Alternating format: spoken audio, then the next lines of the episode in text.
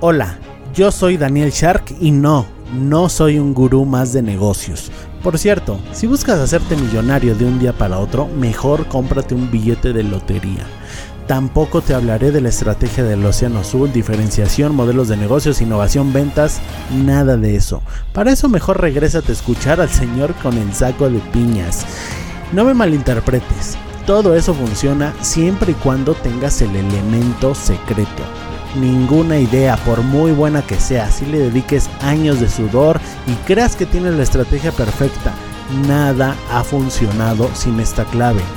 Dime tú, sé que te ha sucedido, trabajas un montón y no lo ves claro. A mí también me pasó, que si la disciplina, la inteligencia, que si los contactos, que si equivocarse rápido, que si la suerte, bla bla bla, palabras vacías. Sí, todo eso funciona, pero la clave de la que nadie te habla esa que tienen grandes como Elon Musk, Richard Branson, Steve Jobs, es que ellos eran sharks. ¿No sabes qué es eso?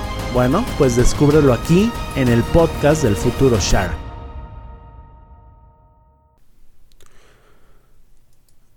Toda persona a la que le pagues será benevolente contigo en contraposición al mercado, al mundo real el mundo real siempre es más crudo. Te voy a contar una pequeña historia de cuando yo estaba en la escuela de música. En el año 2008 y 2009 yo estudié eh, dos años de piano en una escuela y la verdad es que me iba muy bien. Yo era un alumno destacado.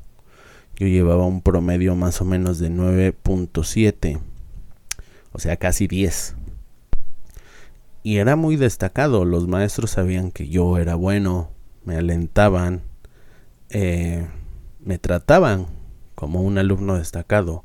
Los demás alumnos también me trataban como un alumno destacado. Se, sabía que yo era eh, destacado. En sí no porque fuera un prodigio ni nada, pero yo le echaba muchas ganas y estudiaba mucho y en ese momento era mi máxima pasión en la vida la música. Sin embargo, en ese mismo en esa misma época yo estaba ya tocando profesionalmente. De hecho, estaba en mi primera orquesta de salsa profesional. ¿Y a qué me refiero con profesional? No estos grupos amateurs que tocan en bodas, 15 años, bautizos, etcétera. No, una orquesta profesional que acompañaba artistas y ahí, en contraposición, yo no era ningún destacado.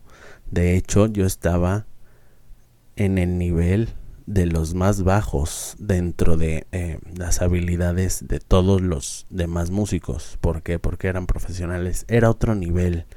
Y me lo hacían saber. Y no me lo hacían saber de manera amable. Burlas, críticas, risas, comentarios hirientes, sarcasmo. Digo, tampoco es que fuera bullying total, ¿no? Pero eh, en estos círculos es así. En estos círculos es así. Al menos en la salsa en México así es. ¿Y a qué quiero llegar con esto? ¿Por qué? Yo me hacía la pregunta, ¿por qué? ¿Por qué si soy destacado en la escuela? En el mundo real, en esta orquesta que ya es profesional, que es el mundo real, no lo soy. ¿Qué acaso cambio? ¿Soy otra persona? ¿Soy una persona distinta? Quizá es el cambio de género musical, quizá, no lo sé. Y a la conclusión que yo llegué, y que llegué ahorita, porque eh, te voy a dar otros ejemplos donde se repite el mismo patrón, pero la conclusión a la que yo llegué es que la escuela es un lugar en donde tú vas y pagas una mensualidad, una inscripción. Y te tienen que mantener ahí. Porque si no, eh, si tú desertas, pues obviamente tu negocio no es tan rentable. O sea, les dejas, pierden un alumno, les dejas de pagar una mensualidad, una inscripción. Y eso no les conviene. En cambio, en el mundo real ahí no le pagas a nadie, ahí ellos te pagan porque tú des resultados. A eso voy con que toda persona o entidad a la que le pague será benevolente contigo. Lo mismo es en un doyo de artes marciales. En un doyo en el que tú vas y le pagas al maestro, bueno, él te enseña y te alienta si es un buen maestro. Pero muy diferente será cuando vayas a competir contra otros doyos, contra otras escuelas. Ahí no le estás pagando a nadie y ahí nadie va a ser benevolente. Todos van a querer arrancarte la cabeza de una patada. En la escuela de inglés es lo mismo. Eh, la semana pasada me dieron mi calificación de inglés, me fue muy bien, saqué 9.4. Yo me considero, no me considero malo, pero tampoco soy eh, eh, el mejor. Me considero regular. O sea, considero que mi promedio, mi calificación 9.4 está inflada.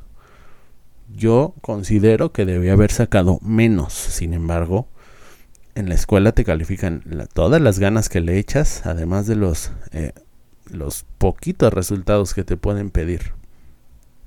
Pero ahí califican más la actitud. Y no, eh, no me malinterpretes, la actitud es importante, sin embargo, el mundo real al mundo real, escúchame bien, al mundo real no le importa la actitud ni todas las ganas que le echas.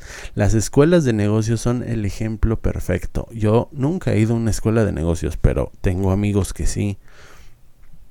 Y veo que eh, cuando vas a una escuela y haces talleres y todo esto y eres destacado en la escuela, pues a veces las personas se sienten como intocables, ¿no? No, sí, yo soy el mejor de la escuela, yo bla, bla, bla, tengo un MBA.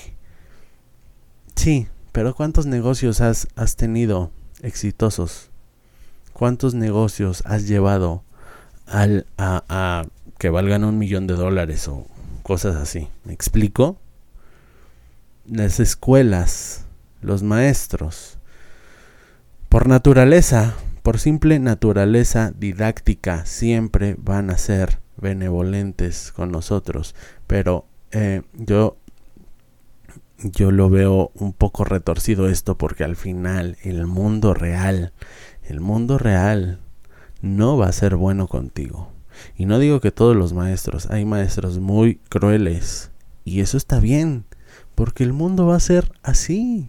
El mundo va a ser cruel. Y si tú vives en una burbuja y en un mundo rosa dentro de la escuela donde cualquier eh, cualquier proyectito, cualquier cosa te la aplauden, luego, luego cuando vayas al mundo real te vas a caer y te va a doler y mucho. Entonces la moraleja es estudia, sí, sé competitivo en la escuela, sí, claro, pero también enfréntate al mundo real.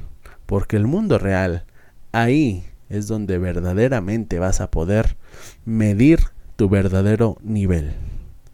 Eso es todo, que tengas un excelente día, tarde o noche y sígueme en Instagram y Facebook.